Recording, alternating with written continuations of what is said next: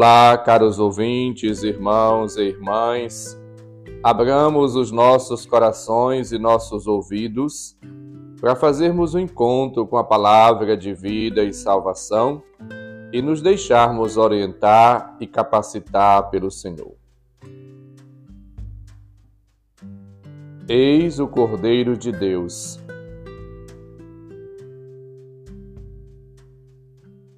O Senhor esteja convosco, Ele está no meio de nós. Proclamação do Evangelho de Jesus Cristo segundo João, capítulo 1, versículos 29 a 34. Glória a vós, Senhor. No dia seguinte, João viu Jesus aproximar-se dele e disse: Eis o Cordeiro de Deus que tira o pecado do mundo. Dele é que eu disse: Depois de mim vem um homem que passou à minha frente, porque existia antes de mim. Também eu não o conhecia, mas se eu vim batizar com água, foi para que ele fosse manifestado a Israel. E João deu testemunho, dizendo: Eu vi o Espírito descer como uma pomba do céu e permanecer sobre ele. Também eu não o conhecia, mas aquele que me enviou a batizar com água me disse: Aquele sobre quem vires o Espírito descer e permanecer, este é quem batiza com o Espírito Santo. Eu vi e dou testemunho. Este é o Filho de Deus. Palavra da salvação, glória a vós, Senhor.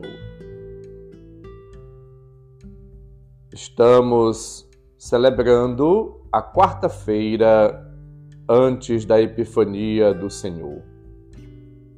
E somos brindados, presenteados com este texto sagrado que mostra e apresenta para nós João Batista que aponta, apresenta, indica Jesus como o Cordeiro de Deus que tira o pecado do mundo. É o ser humano que reconhece Deus por primeiro. A identidade de Jesus é revelada por João Batista. Ele vê Jesus ele é o Cordeiro de Deus que tira o pecado do mundo.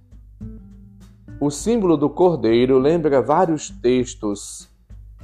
O cordeiro pascal, Êxodo 12, de 1 a 28, capítulo 29, de 38 a 46, o servo sofredor, Isaías 42, de 1 a 4, Isaías 52, de 13 a 53 até o versículo 12 Jesus, portanto, é apresentado como Cordeiro servo obediente ao Pai.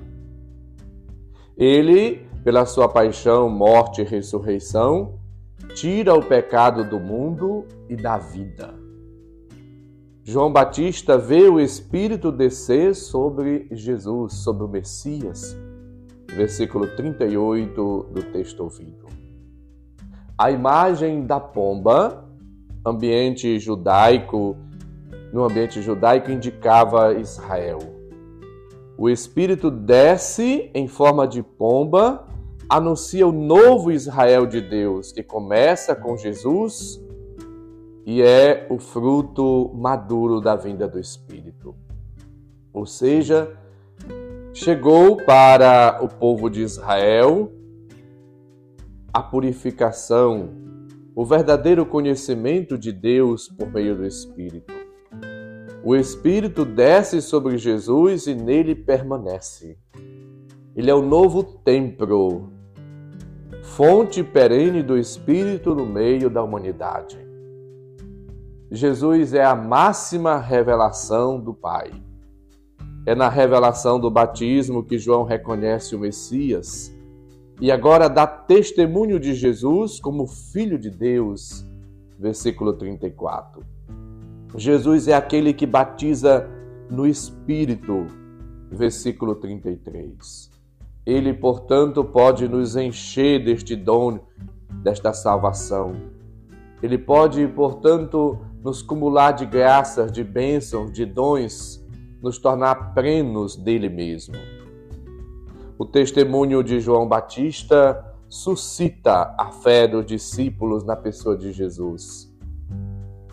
Portanto, somos chamados, assim como João Batista, a anunciar Jesus como verdadeiro Messias, como o eleito de Deus, como Filho de Deus, como Messias, como a salvação, como a fonte de vida e de salvação. Ele é o Filho amado do Pai. Ele é a nossa salvação, nossa luz. Ele é o Cordeiro de Deus que tira o pecado do mundo. Portanto, no início deste ano, ouvi esta mensagem de vida, de salvação, nos enriquecendo de graças, de bênçãos, de benefícios divinos e nos impulsionando a buscar o Espírito, a graça, a presença, a palavra de Deus e nos deixar lavar, purificar, inundar, iluminar por Ele, é motivo de grande alegria para todos nós. O batismo no Espírito nos pode purificar e libertar do mal. É Jesus que nos dá o batismo no Espírito por meio da sua morte e ressurreição. Jesus, portanto, é a plenitude da revelação, é a salvação em pessoa.